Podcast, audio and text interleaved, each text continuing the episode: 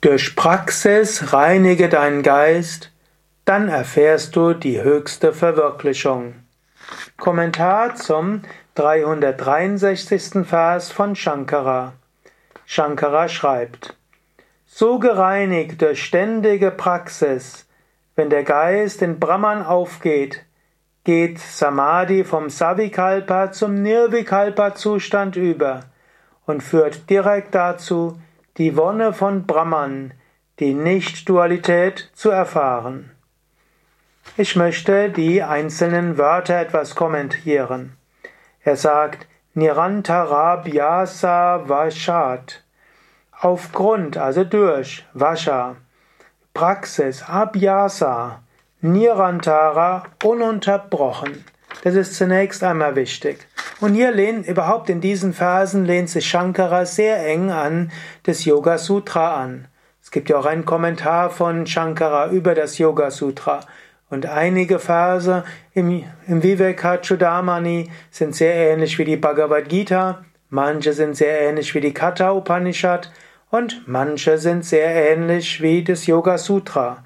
Hier nutzt er einige Yoga Sutra Verse. Patanjali sagt, durch Vivek, durch Vairagya und Abhyasa kommst du zu Samadhi. Abhyasa ist die beständige Praxis. Zunächst einmal Nirantara, das heißt ohne Unterbrechung. Patanjali würde noch dazu sagen Dirgakala. Dirgakala über einen längeren Zeitraum. Und dann auch noch Sakshatkara, das heißt also mit aufrichtiger Hingabe und mit Enthusiasmus. Wichtig also, übe beständig. Mach es nicht so, dass du ab und zu mal meditierst und dann mal nicht meditierst. Es ist wichtig, täglich zu meditieren. Meditiere täglich und mache auch keine Ausnahmen von den Sattva-Regeln. Das Gläschen Rotwein ab und zu mal oder das kleine Bierchen ab und zu mal oder mal ein Steak essen, das behindert deinen spirituellen Fortschritt mehr als du denkst. Swami Shivananda hat mal gesagt, ein Tag ohne Meditation ist zwei Tage Rückschritt. Sei konsequent, übe jeden Tag. Aber natürlich beständige Praxis ist nicht nur Meditation, sondern übe beständig daran, deinen Geist subtil werden zu lassen. Asanas, Pranayama, deine Ausdrucksweise, dein Umgang mit anderen Menschen. Welche Musik hörst du? Was schaust du dir im Internet an? Was hörst du an? Mache all das subtil. Dann sagt er hier, Itta, auf diese Weise, Pakwa, wird geläutert Mana, der Geist.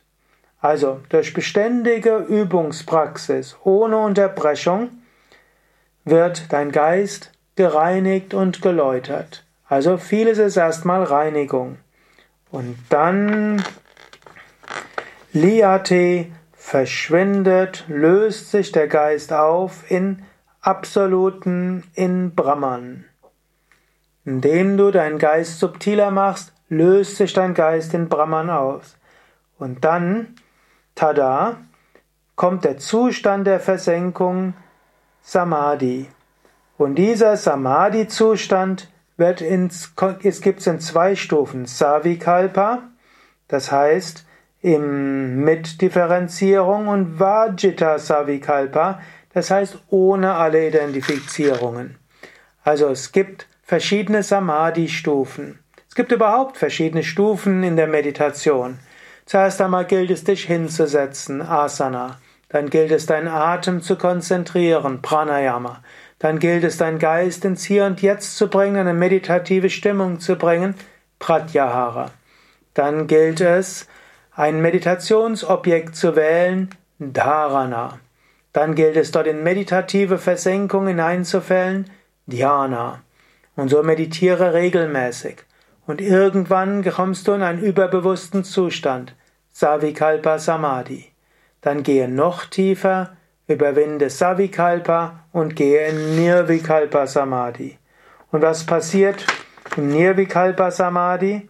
Er führt zu Anubhava, das heißt also zur Verwirklichung von Ananda, Glückseligkeit, der Nicht-Dualität Advaya Also übe und praktiziere. Beständige Praxis führt zur Gottverwirklichung, zur Selbstverwirklichung, zum Höchsten. Frage dich jetzt einen Moment, praktiziere ich wirklich regelmäßig, täglich?